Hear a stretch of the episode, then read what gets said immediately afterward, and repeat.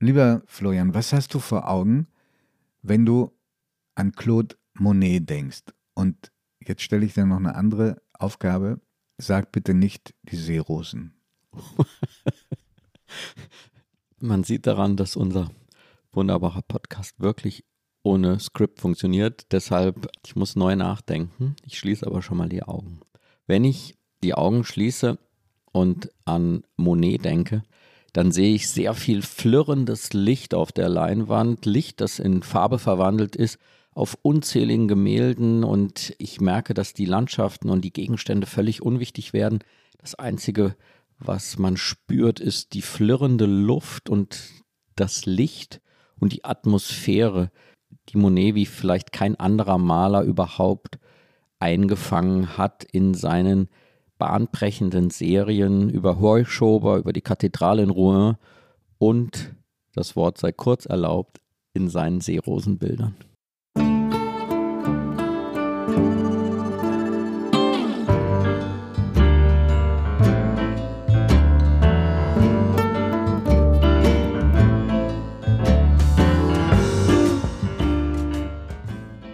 Augen zu. Der Kunstpodcast mit Florian Illies und Giovanni Di Lorenzo.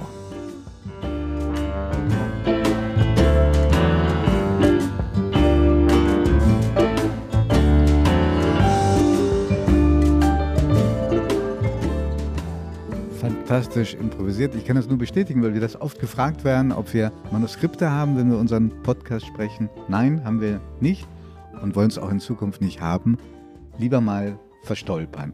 Herzlich willkommen zu dieser neuen Folge von Augen zu. Ich habe das Vergnügen, die Freude, die Ehre, mit Florian Ille sprechen zu können. Und am anderen Mikrofon ist Giovanni Di Lorenzo. Willkommen nochmal. Florian hat in seiner Einführung jetzt alles Synonyme genannt, eigentlich für eine Richtung, die sehr prägend gewesen ist im 19. und zu Beginn des 20. Jahrhunderts, nämlich den Impressionismus. Und kein Name wird so mit dem Impressionismus verbunden wie der von Claude Monet, wobei er natürlich nicht der Erfinder des Impressionismus war, sondern es war eher ein Zufall, dass er damit so streng verbunden wird, nämlich er hat ein Bild gemacht und das hat er dann betitelt, relativ lieblos mit Impression, Sonnenaufgang. Und zwar ein Bild, da sah man Wasser, Boote, Himmel, in den frühen Morgenstunden eben vom Hafen von Le Havre in der Normandie. Und das hat ein bösartiger Kritiker dann zum Anlass genommen, um diese ganze Richtung als Impressionisten zu karikieren. Aber es war keine bewusste Entscheidung. Wir werden jetzt uns nennen Impressionisten. Aber es war eine unglaubliche Zäsur. Das ist mir auch erst klar geworden, als ich nochmal jetzt alles nachgelesen habe zu Monet es war eine Zäsur, weil wir kamen in der Kunst vom sogenannten Historismus von der Malerei im Atelier. Und nun kamen die und haben gesagt, nein, wir müssen raus und wir müssen den Moment einfangen. Das 19. Jahrhundert ist wirklich das Jahrhundert Frankreichs in der Kunstgeschichte, in der Malereigeschichte, weil einfach eine solche ungeheure Anzahl von ganz großen Malern dort steht. Denn die Vorgänger, die da überwunden werden, das sind David und Oencre, diese großen Ateliermaler des Historismus, das sind schon große Heroen und gegen die. Technisch, technisch großartige Maler, aber. Kompositorisch großartige Maler, aber, aber eben. Äh, unglaublich äh, steril und auch pathetisch oder ist dir das zu wenig Kunstgeschichte? Nein, nein, das ist aus heutiger Sicht, man kann sich ja aus seiner heutigen Sichtweise nicht lösen. Das hat aus der damaligen Zeit, aus der napoleonischen Zeit und der Zeit danach hat das seine Bedeutung gehabt. Das ist technisch unfassbar gut gemalt, aber es hat für uns heutigen eine Steifheit, ein, ein Pathos, den eben auch schon die Zeitgenossen überwinden wollten. Und die erste Stufe der Überwindung waren die sogenannten Maler, die Schule von Barbizon, die in den Wald von Barbizon, von Fontainebleau gingen und die Natur malten. Das war schon der große erste Schritt raus aus diesen Ateliers, in denen die Historisten malten die versuchten aber noch sehr realistisch zu malen. Die malten eigentlich die Bäume, die, mhm. die Felsen. Das war auch eher eine dunkle Malerei, sehr überraschend für Frankreich. Dann kamen die Impressionisten und steigerten diese Naturmalerei und führten sie zu einer ganz neuen Dimension, indem sie das Licht zu malen versuchten. Und eine technische Neuerung war auch für die Impressionisten ganz wichtig, war mir auch nicht bewusst, nämlich Farben wurden erstmals verkauft in dieser Zeit in Tuben. Sonst wäre das Freiluftmalen gar nicht möglich gewesen. Wie haben die dann das früher gemacht? Wie haben denn das zum Beispiel die Landschaftsmaler gemacht, die vielen Deutschen oder Englischen, die im 19. Jahrhundert nach Italien gepilgert sind? Also das fing eben in den späten 1820er Jahren überhaupt erst an, dass das möglich war mit dieser Ölfarbe, die schneller trocknete. Vorher war es nicht möglich. All die großen Landschaftsgemälde, die wir kennen, bis, sagen wir mal, zur Zeit um etwa 1810, 1820 sind im Atelier entstanden, weil nur dort man die Tage warten konnte, bis die Farbe getrocknet ist. Und es fängt dann eigentlich an mit diesen Ölstudien in den 1820er, 1830er Jahren, dass die Maler vor der Natur tatsächlich anfangen, skizzieren zu können, weil die Farben trocknen vor den Bäumen und im Himmel und äh, sie können die Bilder auch mit nach Hause nehmen, ohne dass die Farben verwischen. Und das ist quasi wie so oft in der, in der Kulturgeschichte, es sind technische Revolutionen notwendig, wie auch immer, damit es vom Stummfilm zum gesprochenen Film kommt, ja. etc., ist es ganz oft eine technische kleine Veränderung, die dann eine kulturgeschichtlich große Veränderung anschiebt. Das darf man sich ruhig auch sehr plastisch, sehr mühselig vorstellen. Also Monet war zum Beispiel oft mit der Schubkarre unterwegs da waren nicht nur die Farben drin, sondern Leinwände. Die hat er dann Kilometer durch die Natur geschoben.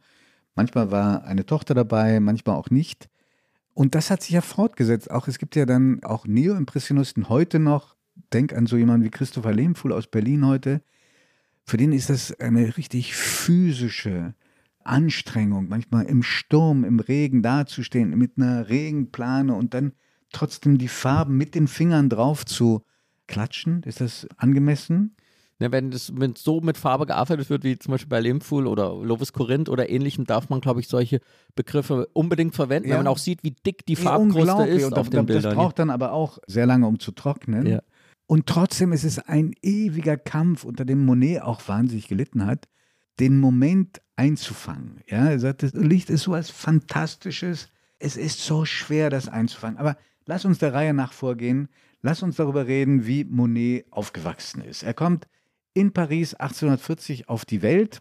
Beide Eltern sind auch Pariser, echte Pariser. Also das ja, wissen alle, also autochtone Großstädter sind in Großstädten eher eine Ausnahmeerscheinung. Vater ist Gemischtwarenhändler, Mutter musisch, also offenbar schon künstlerisch begabt, singt viel mit ihm.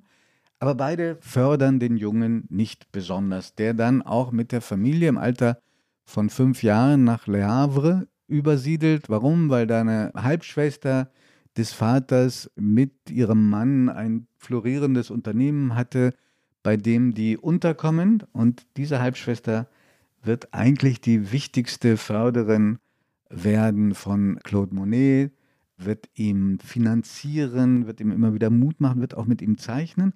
Und dann, das zieht sich eigentlich durch fast alle Künstlerbiografien, über die wir bislang gesprochen haben, erfährt auch Förderung in der Schule. Da gibt es besonders einen damals offenbar legendären Zeichenlehrer, der ihn unter seine Fittiche nimmt und er fällt auf, weißt du wodurch, was er macht? Ja, er malt Karikaturen sozusagen. Ja. ja, das kann man sich gar nicht mehr dann beim späteren Werk vorstellen. Er, er verfremdet seine Mitschüler, seine Lehrer, seine Zeitgenossen in unglaublichen Karikaturen. Und, und die sind erhalten, die sind fast alle in Chicago, über 100.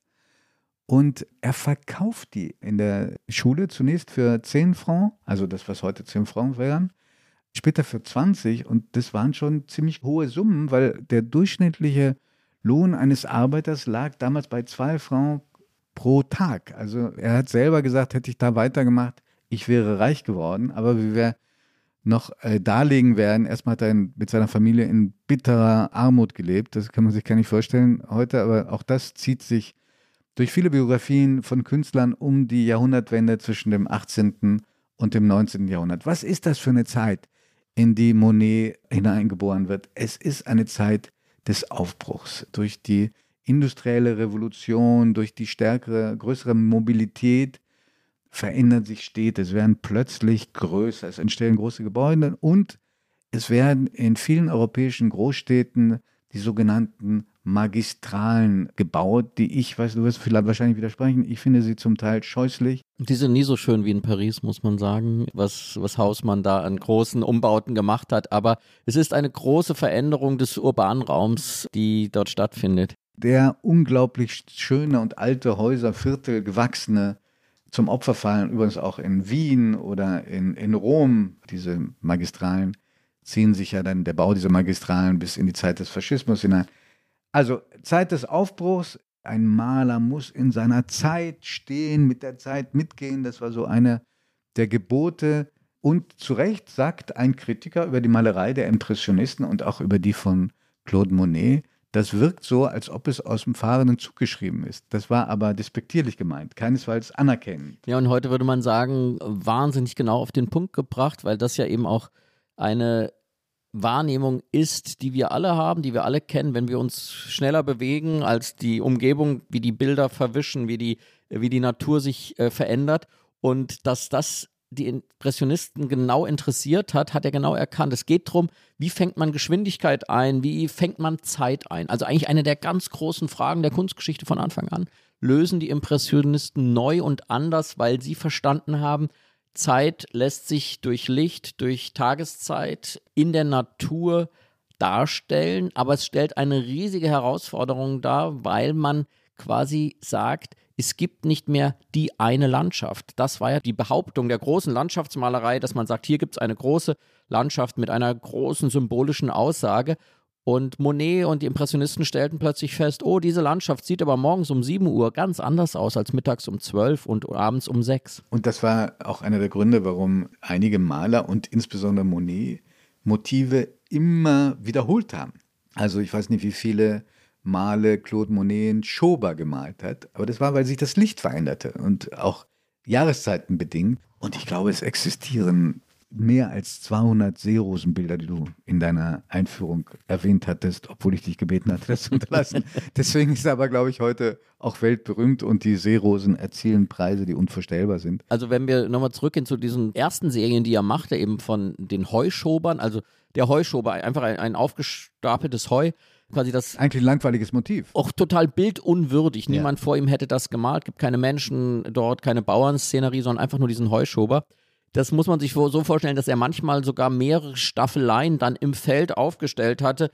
In der einen malte er mehrere Tage hintereinander von 12 bis 1 Uhr und der zweiten Staffelei malte er mehrere Tage hintereinander immer von 3 bis 4 Uhr, weil natürlich in dieser Geschwindigkeit man kein Bild vollenden konnte und er hat dann mehrere Tage lang versucht, diesen Eindruck einer bestimmten Stunde zu erfassen. Und das ist sicherlich neben der Tatsache, dass er mit seinem Bild von 1873 der ganzen Kunstrichtung den Namen gab, also dem Impressionismus, ist diese Sonnenaufgang. Genau, ist, in, diese, in ist dieses serielle, was er als erster durchzieht, die zweite revolutionäre Erfindung von ihm, und wir haben hier über Andy Warhol gesprochen und die großen legendären Serien von Marilyn Monroe, von unzähligen Motiven, die er immer wieder seriell verarbeitet hat. Und Warhol bezieht sich eben auf diesen Monet und diese Geburtsstunde der Serie als eine wirklich Grund oder die, die, alle Grundfesten erschütternde Aussage, es gibt keine Wahrheit, es gibt nur Versionen. Das sagt eigentlich als allererstes Monet mit seinen Heuschobern und seinen Bildern der Kathedrale von Rouen im verändernden Licht.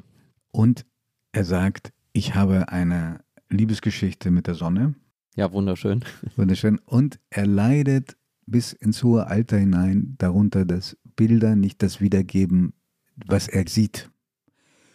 Und dann konnte er sehr ungnädig werden und zornig und er hat offenbar Dutzende von Bildern zerstört über dieses Motiv, ich habe es versucht und kann das nicht einfangen, was mir vorschwebt. Das äußern auch andere Künstler, von denen ich gelesen habe, oder denen ich begegnet bin. Im Film, Regisseure, Musiker, die einfach sagen, es ist nur ein Abklatsch dessen, was in meinem Kopf war oder was ich vor Augen hatte. Ja, es gibt von ihm dieses eine Zitat, wo er sagt, er guckt, er baute sich ja Atelierboote, tatsächlich mit dem Boot fuhr er über Wasserflächen und er sagte, was er da unter Wasser sieht, wie sich das Unterwassergewächse in der Strömung bewegen und von oben fällt Sonne auf das Wasser, das wolle er malen. Und er verzweifelt, weil er sagt, das ist aber irgendwie nicht zu erfassen, diese unterschiedlichen Dimensionen Ich glaube aber, er war ganz offensichtlich ein sehr strenger Richter mit sich selbst, weil er hat uns Bilder hinterlassen, von denen man das Gefühl hat, es ist ihm doch sehr, sehr oft gelungen. Allerdings. Wir haben hier einen Menschen, der 1840 geboren wird, was mir die Gelegenheit gibt zu sagen, im Todesjahr von Caspar David Friedrich. Ja, aber, ich habe gewartet auf diesen Satz. aber, aber wodurch wir. äh, Für die, die uns erst heute zum ersten Mal hören, das ist für Florian der absolute Malergott, wird vielleicht noch ein bisschen überragt von Caravaggio, aber sonst über Friedrich gibt es nichts. Ist ja wenig, genau. Aber warum es mir wichtig ist, es zu erzählen, die Zeitspanne, die wir hier mit Monet abdecken, 1840, also quasi als in Frankreich auch die Romantik existierte, ist er geboren. Er stirbt erst 1926, 86 Jahre alt wird er. Und 26 muss man sich vorstellen, da ist schon Kafka tot und Rilke tot und es ist die neue Sache Modigliani, Modigliani schon tot. alle tot und es ist schon die Zeit der neuen Sachlichkeit und der goldenen 20er Jahre in Berlin. Also das ist das Leben, das er abdeckt, den deutsch-französischen Krieg 1870, 71, von dem er flieht nach England, den großen Ersten Weltkrieg überlebt er. Also es ist ein wirklich großes, langes, weites Leben, das Monet zu leben vergönnt ist und in dem gibt es eben sehr, sehr unterschiedliche Etappen. Wir haben eben über die Schulzeit gesprochen in Le Havre. Claude Monet besucht, der damals von den Eltern, glaube ich, noch Oscar genannt wurde, besucht ein Gymnasium. Und dieses Gymnasium muss eine Art Reformschule gewesen sein. Heute würde man das jedenfalls so sagen. Weil, weißt du, was da untersagt war auf dieser Schule? Körperliche Züchtigung. Absolute Ausnahmestellung. Ansonsten waren die Bedingungen für die Schüler, es gab interne, die dort auch übernachtet haben und externe, nicht so ganz so komfortabel. Also im Schlafsaal übernachteten 40 Schüler auf einmal. Es gab auf dem Hof nur eine einzige Funzel, also im Winter muss es recht dunkel gewesen sein. Und er ist kein guter Schüler. Er ist nicht unbeliebt, aber kein guter Schüler. Er bricht auch ab, sehr zur Freude seiner Eltern, wie du dir vorstellen kannst, und ist aber dabei sehr sicher, dass er den Weg, den die großen Lehrmeister jener Zeit vorgegangen war, dass er dem nicht folgen möchte.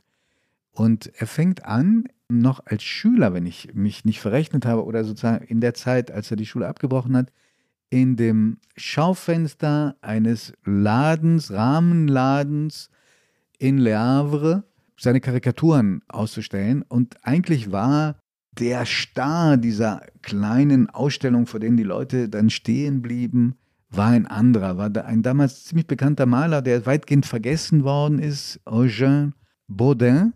Ein wunderbarer Maler übrigens, der zum Glück wiederentdeckt wird. Traumhafte äh, Strandszenen von dem Strand der Normandie galt damals als der große, beste Maler der Wolken überhaupt. Ein, ein absoluter Star.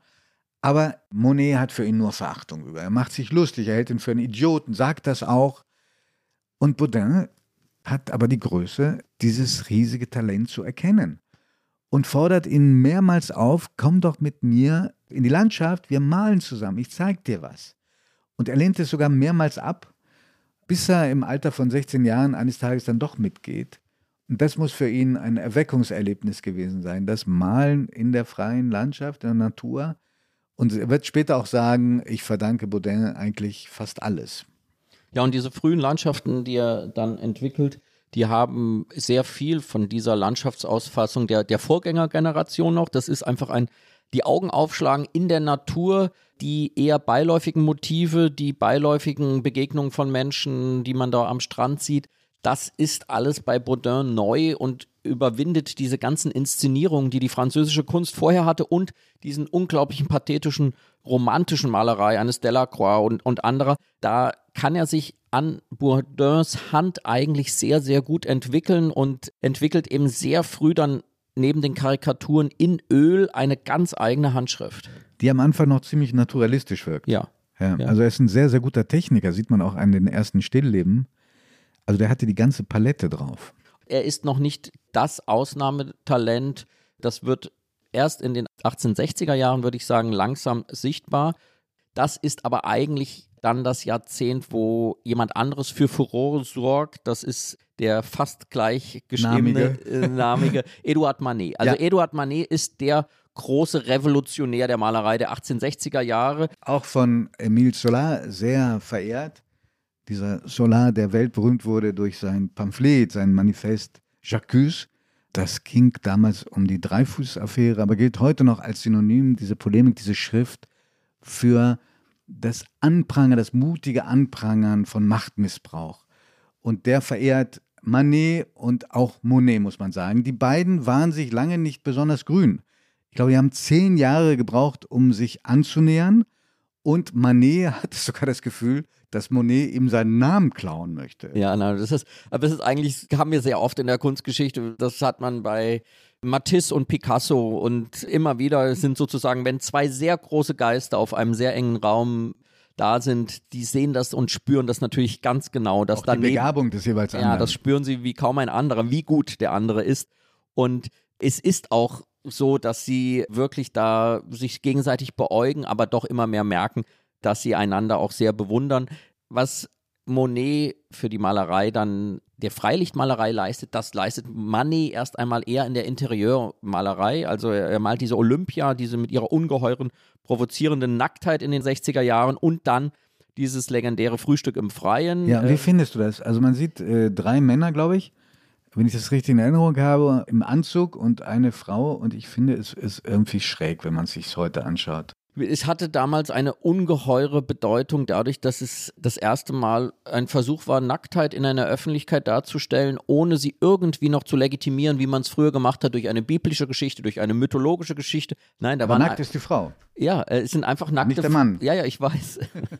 es sind nackte Frauen, die einfach dort bei einem Frühstück baden und die Männer das mit einer ungeheuren Selbstverständlichkeit äh, zur Kenntnis nehmen. Also die Provokation dieses Bildes liegt in der Selbstverständlichkeit, in der mhm. da eine Szenerie dargestellt wird und natürlich in einer brillanten Malweise, aber das Sujet hat provoziert und brachte Manet den Ruf eines Rebellen in diesen 1860er Jahren ein. Da hat Monet eigentlich noch sich erprobt in dieser Zeit. Er hat noch Landschaftsgemälde eher herkömmlicherer Art und Weise gemalt. Und auch in seinen Anfängen dann als wirklich deutlich sichtbarer Impressionist in bitterer Armut gelebt. Das muss man wohl schon sagen. Also neben dem Sport hat er relativ früh auch Anerkennung gefunden, auch durch andere Maler. Man hat sein großes Talent gesehen, aber es war ein Leben von der Hand in den Mund. Er, ist, er hat ja dann geheiratet, ein Modell von ihm, Camille, mit der er auch zwei Söhne hatte. Er hatte so wenig Geld, dass Auguste Renoir, der berühmte Zeitgenosse, ihm manchmal Brot nach Hause bringen musste. Und dann hat er offenbar mehrmals angepumpt, den Maler Basile auch weitgehend vergessen, mhm. Der dann im Deutsch-Französischen Krieg starb, 1870 und ihm auch immer wieder Geldforderungen erhoben und gesagt, hilf mir jetzt und gar nicht demütig. Und obwohl der ihm schon einiges abgekauft hat und er war vermögend von der Familie her, nicht weil er so erfolgreich war. Und er soll irgendwann mal so verzweifelt gewesen sein, dass er versucht hat, sich zu ertränken was aber ihm nicht gelang, weil er unter anderem auch ein ganz hervorragender Schwimmer gewesen sein soll. Mhm. Flog immer wieder aus Hotels mit der Familie, aus äh, Wohnungen, weil er die Miete nicht bezahlen konnte. Es ist, es ist, wenn man sich diese biografischen Daten dieser späten 60er, 70er Jahre anguckt, das ist eine ungeheure Rastlosigkeit, also wirklich Armut, Rastlosigkeit unglaublich viele verschiedene Wohnsitze, vorübergehend Reisen und das zeichnet seine Malerei dieser Zeit auch aus. Das ist wirklich eine Suche. Und eigentlich erst 1874 findet diese legendäre erste Ausstellung statt der impressionistischen Maler, die alle zurückgewiesen wurden vom Salon, also dort nicht War Der Ausstellungsort schlechthin. Ne? Genau. Und wenn man da nicht ausgestellt wurde, war man eigentlich niemand.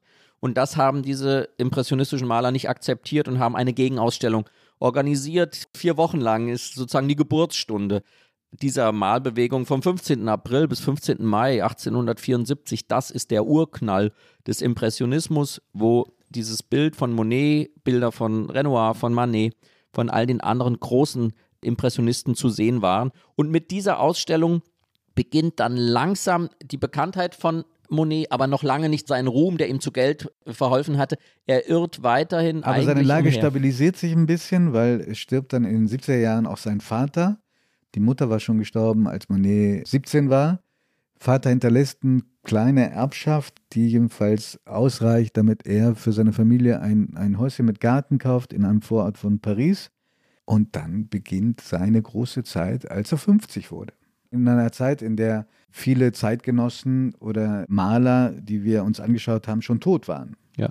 Also 1883 findet er dann den Ort seines Lebens. Er Ja. findet Giverny in der Nähe von Paris. Er zieht In erst der in Normandie. Ja, mit einer sehr unorthodoxen Familie dort ein, also mit seinen Kindern. Seine Frau war gestorben, zieht ein mit einer Geliebten und deren Kindern. Die Geschichte, ist- können wir den Moment vertiefen, weil ja, die ist ja gerne. eigentlich Das, unglaublich. weil- ich wollte sie nicht zu kurz erzählen. weil die ist in der Zeit der bitteren Not half ihm ein Kaufhausbesitzer Mäzen mit einem unaussprechlichen Namen. Äh, Der hieß, wenn ich mich richtig erinnere, Ernest Ochede, verheiratet mit Alice und beide zusammen hatten sechs Kinder. Und die kümmern sich rührend um die Familie von Monet. Auch als die Camille schon krank war, also die erste Frau von Monet, kümmert sich Alice um die Frau von Monet. Und dann aber verlieben sich die beiden nach dem Tod von Camille und gegen den erbitterten Widerstand des armen Ochede zieht Alice mit ihm zusammen und es kommen zu den zwei Kindern, die er schon hatte, sechs noch dazu, Stiefkinder. Diese alle befinden sich in Giverny. Er hat sich um alle auch offenbar ganz gut gekümmert, aber strenge Rituale mussten eingehalten werden. Das finden wir auch bei einigen Malern, sogar bei Picasso. Also Essen musste immer sein um 11.30 Uhr und egal wer zu Besuch kam, das war die Zeit und keine andere. Und etwas passiert eben in diesem Giverny, was ja für ihn und für uns ein sehr, sehr glücklicher Umstand war. Es gehörte ein bisschen Land dazu Ein und Hektar? Und Monet fing vom ersten Tag an, dieses Land sich untertan zu machen und dort zu pflanzen, zu gärtnern und eine Ideallandschaft zu entwerfen. Und wenn er später von seinem Lebenswerk sprach, hat er damit immer sowohl seinen Garten wie seine Bilder gemeint. Es wurde für ihn wirklich zu einer Essenz seines Lebens, diese Anlage dieses Gartens ab 1883 machte er das auch komplett alleine, hatte überhaupt kein Geld für Gärtner. Er, er pflanzte und er malte dann das, was er sah. Und das war ein ungeheures, faszinierendes Wechselspiel.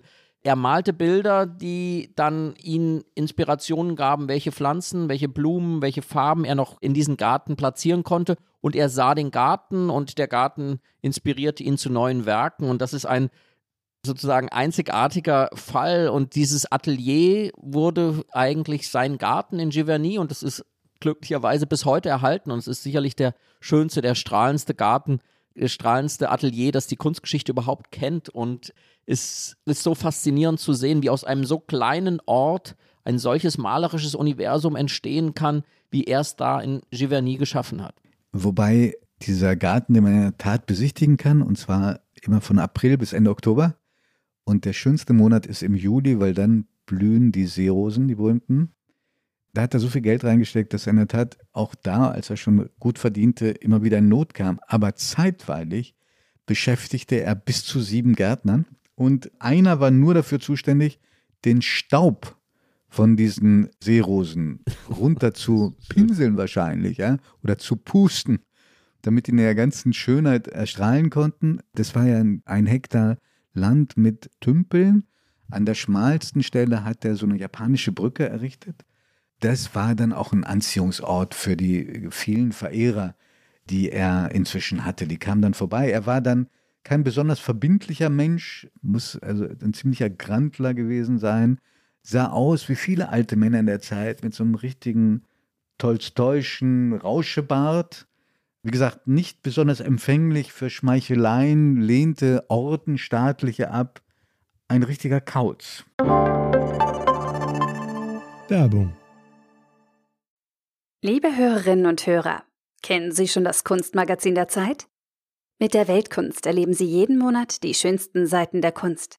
Sie wollen das Magazin unverbindlich testen? Dann bestellen Sie Ihr persönliches Kennenden-Exemplar gratis unter www.zeit.de/slash Weltkunst-Podcast.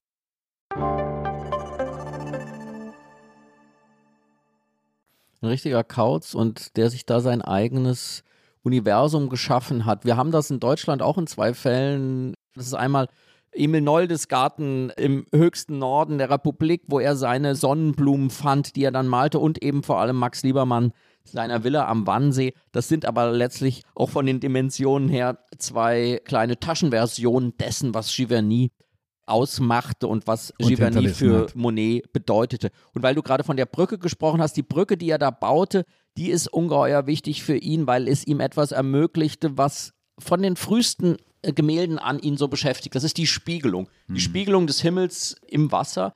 Er hat immer an der Normandie, immer sah man die Wolken, die sich in dem äh, Wasser, Brackwasser äh, spiegelten. Immer wieder, wenn er diese Hafen gemalt hat, die Gebäude, die sich im Wasser spiegeln. Diese erste Form, wie Wirklichkeit wiedergespiegelt wird, ist für ihn ein unglaublich faszinierender Moment.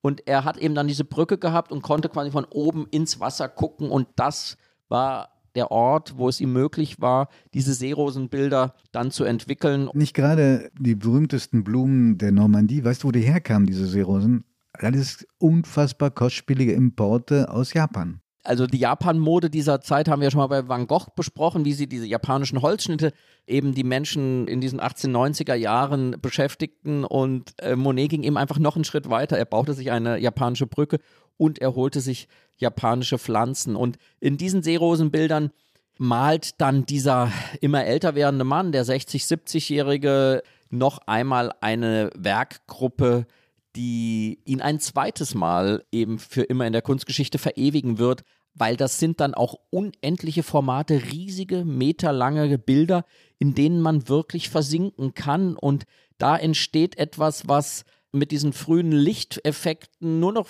wenig zu tun hat, weil da entsteht eine wie eine monumentale, monumentale Darstellung. monumentale Ja. Darstellung einer Natur, in der man versinkt. Das ist ein Grün und Blau und Lila, was man heute, weil man sieht, wie die Kunstgeschichte weitergegangen ist, als eigentlichen Initiation für die großen amerikanischen abstrakten Expressionisten sieht. John Mitchell, die Malerin, die in den gleichen Formaten abstrakt malte, bezieht sich ganz bewusst auf Monet, aber eben auch Jackson Pollock oder andere, die diese sogenannten All-Over-Strukturen, also wo dann nur noch abstrakte Farbe zu sehen ist, malten in den 1950er, 1960er Jahren in Amerika. Die haben alle ihren Ausgang in den Seerosenbildern von Monet. Das ist wirklich einer der zentralen Anfänge der abstrakten Malerei. Die letzten zwei Jahrzehnte von Claude Monet, einerseits fand er erstmals zu Ruhm und Ehre, andererseits auch von persönlichen Tragödien äh, gezeichnet. Einmal der Tod von Camille, die vermutlich an Unterleibskrebs gestorben ist, die er auch noch als Tote malt. Ich weiß nicht, ob du das Bild vor Augen hast, ein bisschen Unheimlich. ja, ganz vorsichtig ausgedrückt. Dann stirbt auch noch seine geliebte und zweite Ehefrau Alice an Leukämie. Das stürzt ihn erstmal in eine schwere Krise. Jahrelang hat er auch Probleme zum Malen.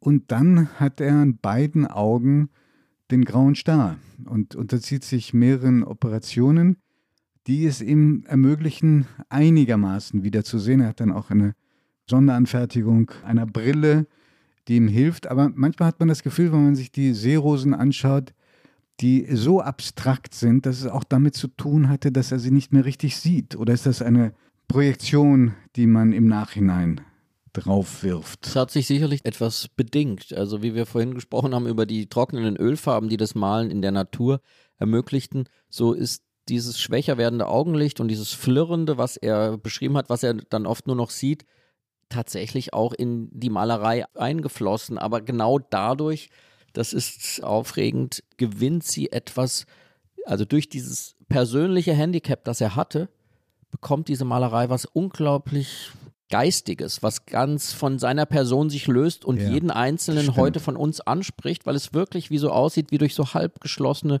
Lider. Man blinzelt so in die Sonne. So sehen diese Oder man schließt die Seerosenbilder aus. Augen, Augen zu Ja. und man sieht noch das Flimmern der Sonne danach. Gerade weil er sich so sehr viel mit dem Tod beschäftigen musste in, in seiner engsten Umgebung, ist er aber dennoch kein religiöser Mensch gewesen, sondern er hat eben seine ganze geistige Energie in das Diesseits gelegt. Ja. Und wenn man einmal sagen kann, es gibt eigentlich kein größeres Heiligtum des Diesseits als dieser Garten von Giverny wo, und die Bilder, die er dort gemalt hat, wo man wirklich das Gefühl hat, Natur und Kunst fließen ineinander. Das ist kaum mehr zu unterscheiden, was Natur ist, was Kunst ist, was abgebildete Natur ist. Und da hat erreicht Monet, der am Anfang so ein cholerischer, materialistischer Bildermaler war, der seinen Weg suchte, Der von sich rastlos. selber sagt, ich bin neidisch und bösartig. Genau, und ja. da erreicht er spät in seiner Malerei wirklich so eine buddhistische, transzendentale Qualität, die eigentlich kein anderer Impressionist in, ja. in diesem Ausmaß erreicht hat wie er. Und sein engster Freund in diesen letzten Jahrzehnten wird ein Politiker. Ein sehr berühmter, Georges Clemenceau, genannt auch der Tiger. Erinnerst du dich an Geschichtsunterricht, was für eine Rolle der gespielt hat? Leider nicht. Du hast so gute Erinnerungen an deinen Geschichtsunterricht. Ich habe aber noch mal, ich habe dann, ich habe auch nochmal nachgeschlagen. Ich kenne ihn nur als Autor über Claude Monet. Ja, dem verdanken wir viele Zeugnisse, aber er war maßgeblich beteiligt am Sieg der Alliierten über die Deutschen. Er war zweimal Ministerpräsident. 1917 wurde er, also ein Jahr vor Ende des Ersten Weltkrieges, war er Kriegsminister. Dort auch rabiat, nur in seiner Bereitschaft zu kämpfen, diesen Kampf aufzunehmen gegen die Deutschen, sondern auch nach innen, weil es gab Widerstand der Arbeiter gegen diese Machtfülle, die er hatte und überhaupt gegen die Kriegsgesetze, die diese Aufstände ließ er brutal niederschlagen.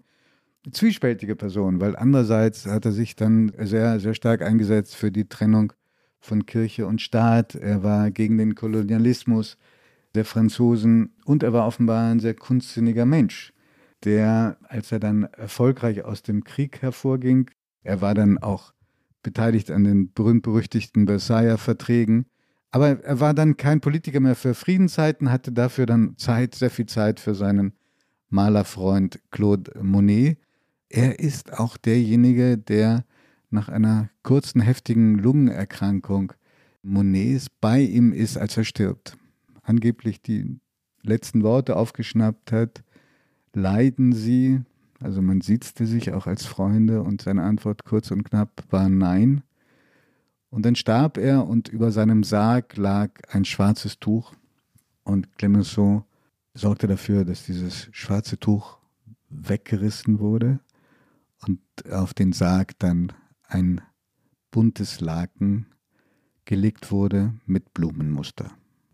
Ja, das ist, glaube ich, wirklich die Symbolik dieses Lebens, dass das ist die Malerei, in der Schwarz nicht vorkommt und in der die, die ganze Reichhaltigkeit der Farben der Natur mit denen der Malerei in eins fließt. Und das ist, glaube ich, wirklich das, was Monet uns bis heute schenkt. Und ich glaube, es ist so wichtig, dass wir ihn befreien von der Inbesitznahme durch den Kitsch, durch die Poster, durch all das, was mit ihm passiert ist. Denn man sieht, er war in seiner Zeit in verschiedenster Weise ein ganz bedeutender Revolutionär und er ist mit Recht einer der ganz großen Maler des 19. und frühen 20. Jahrhunderts. Und heiß geliebt von unseren Hörerinnen und Hörern, die haben sich immer wieder Claude Monet gewünscht. Jetzt müssen wir unbedingt noch sagen, wo man ihn am besten sehen kann. Er hat ein Riesenwerk hinterlassen, über 2000 Gemälde und mehr als 100 Zeichnungen. Die Aktualität Monets wird immer wieder in Ausstellungen befragt und immer wieder bekräftigt. Gerade gibt es im Museum Volkwang Essen eine Ausstellung, die die fließende Welt zum Thema hat und da ist Monet mit Gauguin und Renoir zu sehen. Und eine der Kunsthistorikerinnen, die an diesem Projekt mitgewirkt hat und Monet auf seine zeitgenössische Bedeutung befragt hat, war Rebecca Herlemann. Und ich hatte die Freude, mit ihr zu sprechen und unter anderem habe ich sie gefragt, ob Monet zu den Künstlern gehört, deren Motive so oft nachgemacht worden und zweckentfremdet wurden, dass man sie sich auch übersehen kann. Einerseits glaube ich, dass eben diese Tatsache, dass man das überall sieht und dass das immer noch gefragt ist, eben gerade zeigt, dass das irgendwie zeitlos ist und dass Leute das immer noch gerne sehen wollen.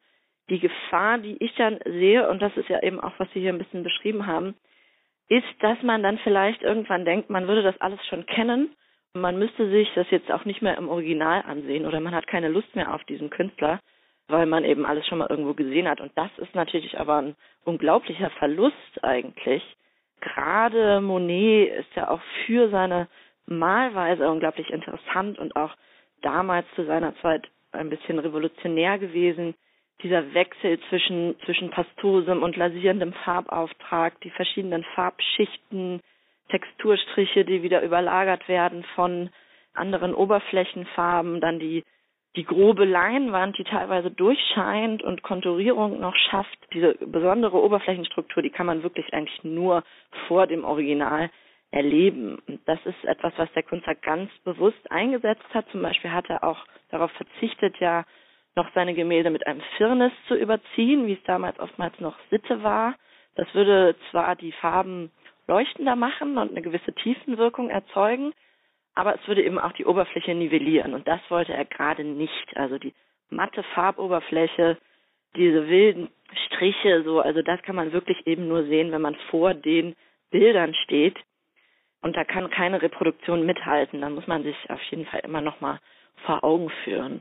Und dann etwas anderes, was glaube ich auch noch verloren geht durch die, die kleinformatigen Reproduktionen, ist dieses Eintauchen in die Motive und dieses Auflösen des Bildraums, was der Künstler gerade in seinem Spätwerk auch exerziert hat, wo er eben immer größer wurde, wo er komplette Raumdekorationen geschaffen hat, die sogenannten Grand Decoration, die ja jetzt auch eben an manchen Stellen, in manchen Sammlungen, wie etwa in, den, in der Pariser Orangerie, installiert sind als ganze Raumensemble, wenn man da einmal da drin steht und sich umfangen lässt von dem Ganzen, das ist ein besonderes Erlebnis, was einem keine Reproduktion geben kann. Deswegen hoffe ich eigentlich nur, dass diese vielen Bilder, die man überall sehen kann, dass die einen dazu anregen, die Originale zu suchen und wirklich dann am Ende auch die Museen und Sammlungen aufzusuchen, die diesen Künstler ausstellen.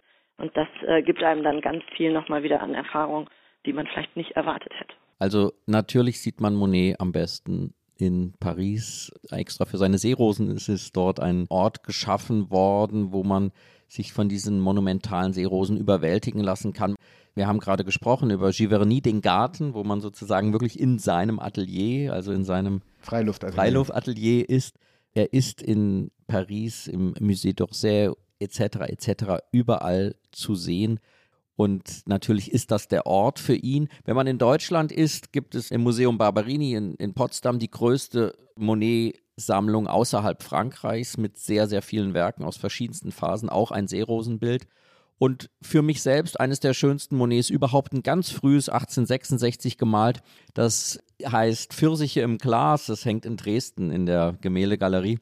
Das ist ein wunderbares Bild, weil er das erste Mal dieses Spiel mit den Früchten, mit Natur im Glas und daneben als pure Frucht und das Ganze auf einem spiegelnden Marmor, wie er es dann später mit den Wasseroberflächen gemacht hat, das ist ein einzelnes Bild, was mich immer sehr bewegt und berührt hat. Und es gibt natürlich viel Geschriebenes zu Monet, auch sehr, sehr schöne Artikel, zum Beispiel in Geo Epoche. Und ein Buch, das gut lesbar ist und äh, in dem fast alles steht, was man wirklich lesen möchte. Wieder mal bei Taschen von Daniel Wildenstein, Monet, der Triumph des Impressionismus. Wir freuen uns, wenn Sie uns in vier Wochen wieder zuhören.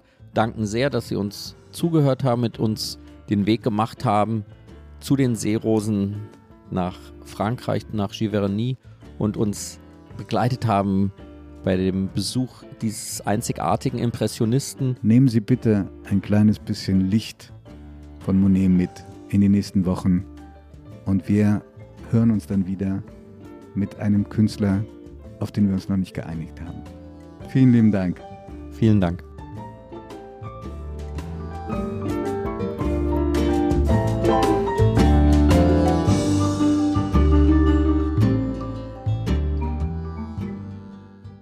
Augen zu ist ein Podcast von Zeit und Zeit Online, produziert von Pool Artists.